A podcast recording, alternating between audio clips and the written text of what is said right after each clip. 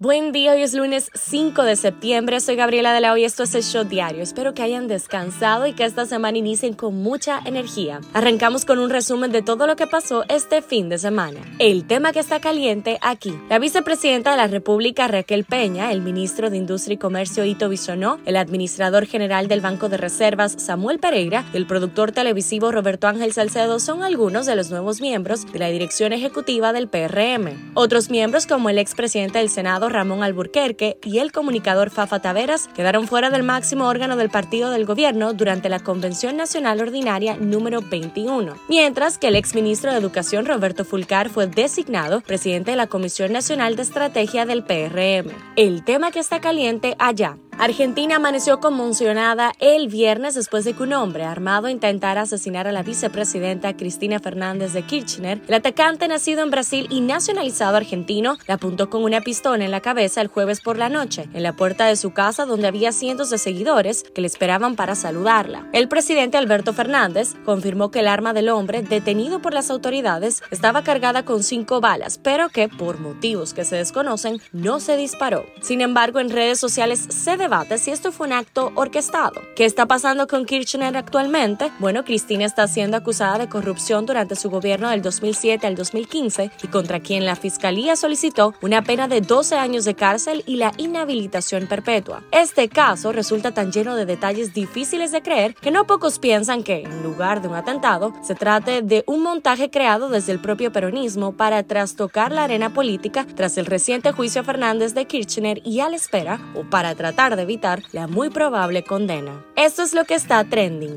Un ambiente de consternación, decepción y preocupación es lo que ha causado en la sociedad dominicana las dos recientes tragedias en las que se ven envueltos un niño y una niña en hechos separados ocurridos en un centro de atención integral de primera infancia CAIPI y un albergue del CONANI. El primer y más lamentable caso sucedió la tarde del pasado viernes tras darse a conocer la información del fallecimiento de un niño dentro de las instalaciones del CAIPI en San Francisco de Macorís. El habría perdido la vida luego de que supuestamente se ahogara dentro de una cubeta con agua, hecho que se encuentra bajo investigación por parte de las autoridades para determinar las causas que conllevaron el lamentable desenlace. Se trata de Michael Smil Castro Álvarez, con tan solo 10 meses de nacido. Su cadáver fue enterrado ayer sábado en horas de la tarde. Por otro lado, no fue hasta el sábado que el CONANI informó que el pasado martes una niña se cayó de la azotea de uno de sus hogares de acogida ubicado en el Distrito Nacional. A través de un comunicado, el CONANI aseguró que la infanta se encontraba realizando actividades deportivas en un espacio cerrado con mallas y bajo la supervisión de cuatro adultos, percatándose tiempo después que la niña se habría caído. Conani expresó que la niña se encuentra bajo cuidados médicos desde el momento mismo en que fue atendida. Ambos casos han ocurrido en menos de cinco días, lo que ha provocado extensas críticas por el manejo profesional que se estaría ejerciendo desde estas instituciones. Al presentar el pasado viernes sus conclusiones en el juicio por el asesinato del abogado Junior Ramírez Ferreras y los actos de corrupción registrados en la OMSA, durante la gestión de Manuel Rivas, el Ministerio Público solicitó que los procesados sean condenados a penas de 30, 20 y 5 años de prisión.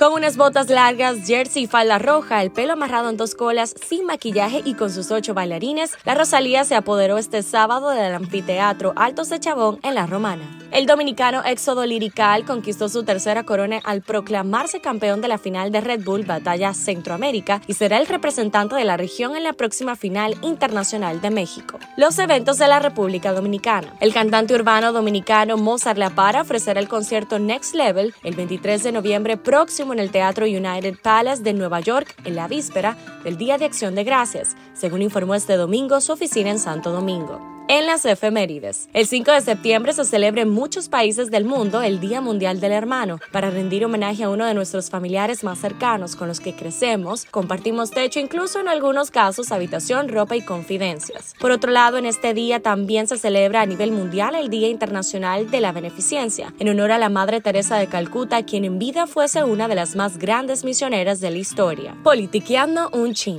El presidente de la Cámara de Diputados, Alfredo Pacheco, afirmó que técnicos de ese hemiciclo y los miembros de la comisión especial que estudia el proyecto que modificaría la ley 345-21 del presupuesto general de Estado para el 2022 desmenuzarán esa iniciativa y harán las consultas de lugar para determinar la pertinencia o no de las variaciones en las asignaciones presupuestarias que involucran una disminución del 4% del PIB asignado por ley al Ministerio de Educación. Gran repudio y extensas críticas han provocado las declaraciones del aspirante a la precandidatura presidencial por el PLD, Abel Martínez, tras acusar al gobierno del presidente Luis Abinader de la muerte de un niño en el Caipi, el municipio cabecera San Francisco de Macorís, como comentábamos anteriormente. El director de Portuaria, Jean Luis Rodríguez, externó sentir vergüenza ajena ver que el aspirante PLDista haga uso de esta tragedia para hacer campaña, mientras que el diputado Orlando Jorge Villegas pidió no politizar esta tragedia y esperar a que concluyan las investigaciones por parte de las autoridades.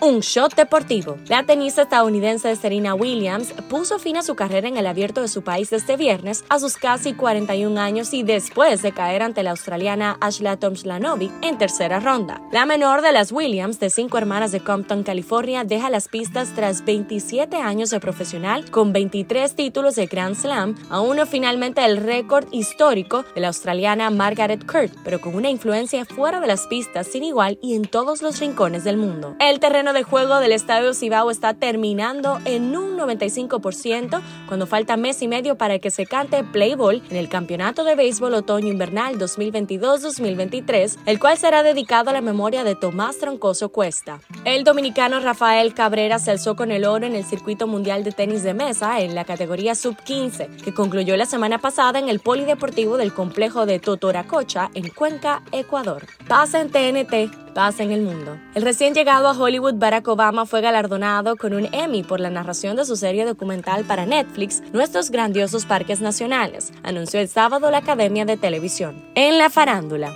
el rapero y empresario Kanye West admitió que es adicto a la pornografía y que dicha obsesión lo llevó a destruir a su familia. Pese a que más tarde borró las publicaciones, West regresó a las redes sociales el pasado jueves para arremeter contra la matrona del clan Kardashian y referirse una vez a la responsabilidad de cuidar a los hijos que tuvo con Kim. Estreno del día. Amazon anunció el sábado que la serie El Señor de los Anillos, Los Anillos del Poder, basada en las obras de J.R.R. Tolkien, configuró el viernes el mejor lanzamiento de la historia de su plataforma de streaming Prime Video con 25 millones de espectadores.